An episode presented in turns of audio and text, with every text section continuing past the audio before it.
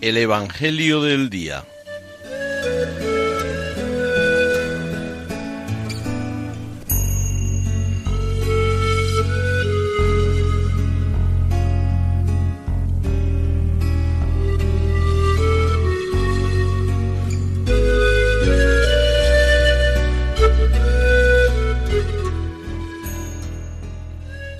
Del Evangelio según San Juan.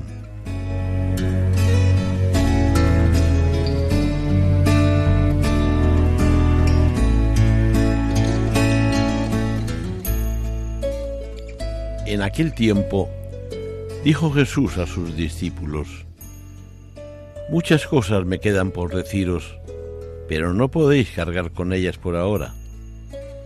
Cuando venga Él, el Espíritu de la verdad, os guiará hasta la verdad plena, pues no hablará por cuenta propia, sino que hablará de lo que oye y os comunicará lo que está por venir.